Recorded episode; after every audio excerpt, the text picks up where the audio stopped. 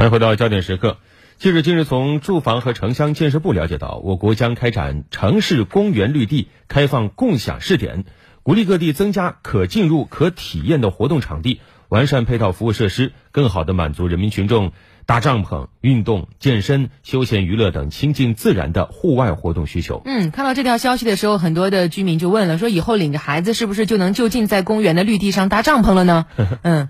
很多希望啊，对，切实关乎居民的一些生活需求啊。我们来看一下，根据住房和城乡建设部发布的通知，要求试点时间为一年，其中南方地区要因市尽势，逐步扩大公园绿地的开放共享区域，而其他地区呢，可以根据实际情况来选择试点城市，合理确定开放共享区域。我们先来通过央视的报道详细了解。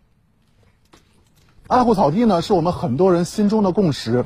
在我们城市的这些绿地的周边啊，还会有一些这样的栅栏或者是小的告示牌，在时刻提醒着我们不要去随意的踩踏草坪。随着我们城市的环境越来越好，草坪的数量也越来越多，人们对于草坪的需求也发生了很多新的变化。虽然天气还比较冷，但走进北京一处公园，记者看到还是有游客在草坪上搭起了帐篷。记者从园方了解到。近两年受露营热的影响，不少人都喜欢带着帐篷去公园。周末呀，或者是假期呀，想找一点地方适当的休闲，而且可能走太远，有的时间可能不允许。如果城市里边有这种街心公园啊，或者是这种绿地啊，搭个帐篷啊，或者是放个桌子啊、凳子啊，毕竟它空气比较清新嘛，然后环境啊也相对比较好一些吧。支个帐篷呀。大家伙儿啊，他们同学聚会一下，在外边绿地上玩一下，那多好！不少游客在接受采访时表示，之所以越来越喜欢在公园绿地露营搭帐篷，图的就是就近和方便。目前，北京明确能搭帐篷露营的公园多在郊区，全家出动去一次，很有可能只有两三个小时在亲近大自然，剩下的时间都花在路上了。所以，大家还是愿意就近找个公园。搭帐篷人只要注重。那个把卫生收集了，我觉得不会影响什么太大的问题。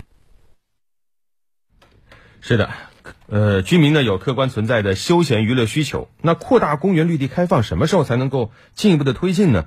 在走访调研中，记者发现有些地方已经开始尝试试点，比如说在公园绿地里开辟专区，来满足大家露营亲近自然的愿望。我们也继续来听报道。去年，湖北宜昌公布了第一批公园绿地帐篷休闲区试行点位，在八个公园开放共享露营区域。位于宜昌市西陵区的沙河公园就是首批开放的试点公园之一。天气晴好，不少市民带着家人朋友来到草坪上搭帐篷、放风筝，开展户外运动，在宽阔的草坪上享受难得的春日暖阳。呃，陆续开放之后，就是带小朋友来玩的话，就是有更多的地方去可以选择，方便了很多吧？应该是说这样更贴近于大自然。我可以现在完全做到说走就走的露营呢。目前，随着踏春出游的市民也越来越多，当地正计划在开放试点的同时，加快完善各类服务和配套设施，为市民出游提供更多便利。我们也会为市民朋友提供更好的保障，比如在草坪品种的选择上，我们会选择耐踩踏的品种；在管养上，我们也会更科学，采取混播的方式，让草坪四季常绿。根据现在的公园建设情况，已经开放了七千平的呃帐篷搭设区域，后期因为天气变暖，游客的数量也会增多，计划将新增一千五百平至两千平的帐篷搭设区，供大家休息使用。而在江苏宿迁，当地新改建的公园绿地目前全部取消了围栏、围墙设计，保证市民二十四小时可以进出。当地目前已建成的各类开放式公园绿地达到了一百五十二个。为了保证绿地的质量，当地还积极探索绿地管理市场化工作。在落实政府投入的同时，将公园绿地的物业管理和绿化养护管理整体打包，引进技术水平高的专业企业统一管理，实现公园绿地管理市场化、专业化、一体化。而在江苏泰州，当地在积极试点公园绿地开放共享工作的同时，还为每个公园配备了专业管家。全市公园目前基本都已实现物业化管理全覆盖。现在公园里面的环境呢，是越来越好。便民的这个措施啊，真的很好。骑车的话，也就是说，呃，五分钟、十分钟很方便。嗯，确实，为了满足更多人露营的愿望，很多地方已经开始行动起来了。但是呢，我们也要看到，小草它毕竟是脆弱的，对吧？嗯，人多了，你踩多了，压多了，难免会造成破坏。那怎么来解决这个问题呢？继续来听记者报道。这几天，武汉园林部门的工作人员正在市内多个公园进行调研，了解各公园草地的生长情况。今年，武汉计划在二十七个城市公园、约七十个绿色帐篷区提供四十万平方米草地。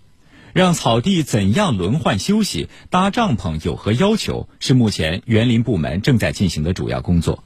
我们正在制定相关的管理规定，选择哪些区域来开放，然后同时呢，就是说我们搭设帐篷的面积有多大，比如还有就是禁止使用天幕啦，在帐篷营地里面不烧烤。不引火，我们会有一个这种轮换的养护管理机制。比如说，在这个草坪生长期间，我们是禁止嗯搭设帐篷的。而在安徽合肥，最近走进泸州公园的游客会发现，这几天公园里部分的草坪正在养护中。据介绍，合肥针对绿地开放共享，在全国率先推广公园草坪分区域管理模式。我们每次大约进行三到四万草坪的轮休，加强施肥啊、浇水，然后病虫害防治。对于零星半秃和死亡的草坪呢，进行更换，达到一定的景观效果以后，然后再次对市民进行开放。据介绍，实行分区域管理之后，带来的不仅是景观的美化，也是一笔不小的经济账。人为的踩踏会导致草坪的景观效果很差，黄土裸露。这样的话呢，我们后期的建设和管护的成本会增加。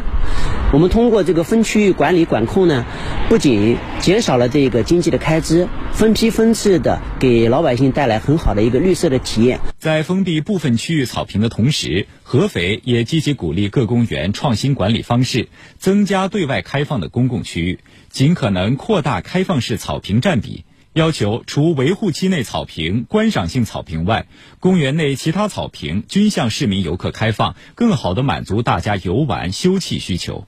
草坪不仅好，而且空间特别大，绿化特别好，可以在这边聊聊天嘛。孩子在旁边在草坪上踢踢球、放放风筝。下一步，我们会在合肥近四百个公园游园中，分步来开展这个推广分区域管理的这种嗯方式，给老百姓。嗯，有一个席地雅坐的一个空间，更好的能感受合肥开放的这个公园绿地，让老百姓的获得感和幸福感得到一个提升。嗯，这消息看完让让人还是挺开心的啊。嗯，因为大家现在都意识到身边公共绿地的可贵，我们也更希望和自然亲近。但是过去我们意识到这个公园绿地好像不太欢迎游客去亲近它。对，很多的公园都会立个牌子，说禁止踩踏。你感觉好像只要走进草坪就不文明，但事实上现在我们来看。公园绿地也不是大家想象的那么弱不禁风。嗯，呃，我们也理解啊，公园不希望游客走进草坪，也是为了保护生态，但更多的可能还是为了控制管理成本。那这种只保护不利用的传统观念，现在来看有点过时了。对，因为现在你看，大家对于城市露营啊等等，到公园里去野游这种，越来越有需求，这也是我们广大市民对于美好生活的一种向往。所以呢，市民不再是城市绿色景观的。观望者，他应该是与绿色生态融为一体的参与者和建设者。通过开放共享，大家能够更直观地感受生态文明之于个体生活乃至社会文明的意义，从内心感受绿意，拥抱绿意。所以，接下来怎么去做啊？怎么去解决公园管理上的成本控制以及其他方面的一些矛盾？我觉得把两者能够融合起来，更好的解决，是当下要关注的要义。嗯。这次通知也考虑的比较细啊，包括提出南方地区应试尽市，实际上也是考虑到绿地植被的地区差异性，也兼顾了开放保护，有效避免一管就死、一放就乱。那接下来各地在执行的时候，就看看能不能够试点出一些好办法，让大家真正的享受绿地。我们今天的直播互动话题也想问问大家，您有没有哪些好的建议呢？或者说您身边的哪些城市公园你觉得特别的好，给大家推荐一下？是的。欢迎登录九头鸟 FM 焦点时刻节目专区或者湖北之声微信公众号参与我们直播留言的讨论。